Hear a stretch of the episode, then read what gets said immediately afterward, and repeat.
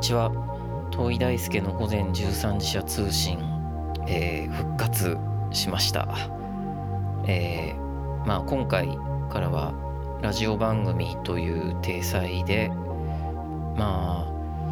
まあこういう状況ですのでうん可能な限り気楽なことだけ喋る約5分間にしようかなという感じでやろうと思っているんですが、えー、まあ、どんな内容にしようかというと軸が2つありまして、えー、このラジオ番組的なものの方では、えー、まあ、僕が好きなものや場所や事柄について毎日話す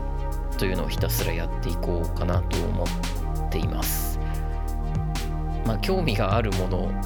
というか好きなものというか、まあ、まあ、フリートークです、要は。フリートークです。はい。で、あとは、あの、毎日というわけにはいかないんですが、あの、新曲を、まあ、3日に1度ぐらい短いものを出せればいいなと考えています。で、そちらは、あの、ノートと Bandcamp というサイトで、一応有料であの販売するという形にします。ただまあ1曲150円とかでだからまあおやつを1つ買って食べるみたいな気持ちで購入してもらえるようなものにしたいなと思っています。あの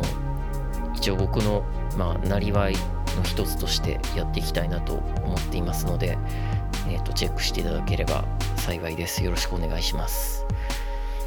えー今日4月22日東京は天気がちょっと曇って雨が降りそうでまだ降ってないみたいな雰囲気になっていてまあ外出がしづらい状況なのでどうしても遠くに行ったり外に出たりしたいなという気持ちになっているんですが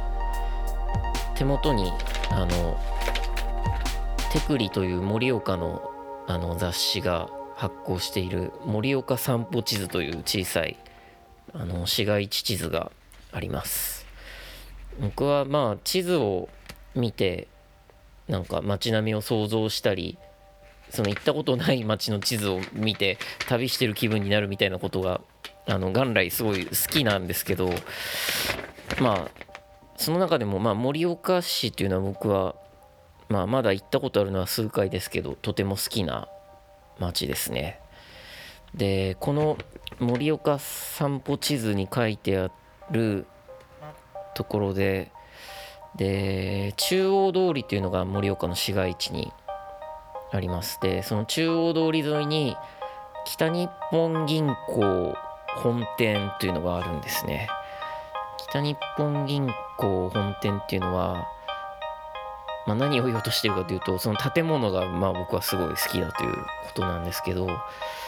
ね、かっこいいんですよ。ぜひあの検索して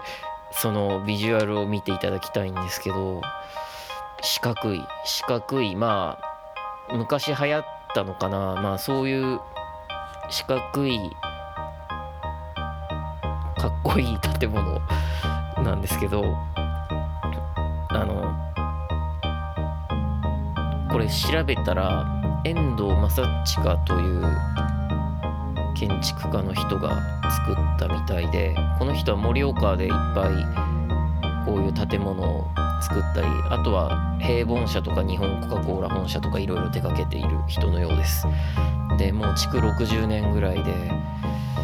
なんだろうまあやっぱりだから昔のかっこいい建物っていうことではもちろんあるんですけどの中央通りっていうところが盛岡のまあオフィス街的雰囲気があるように僕には見えていてですごい雰囲気がいいんですよ。気持ちが落ち着く、うん、あの、もっとずっと歩いて川を渡るとあの、岩手銀行の旧中野橋支店っていうのがあまあ違う通りですね。中野橋というところを渡ったすぐにこれは確か東京駅を作った人と同じ人の設計なのかな。まあこっちはレンガ赤レンガのかっこいい古めかしい建物なんですけど北日本銀行本店の方は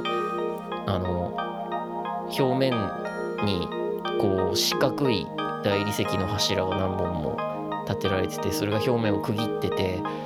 とにかく四角くてかっこいいっていう印象ですね。あの盛岡っていう街は僕はすごい落ち着いた印象を受ける街だなと思ってるんですけどなんかそのムードの一つを間違いなく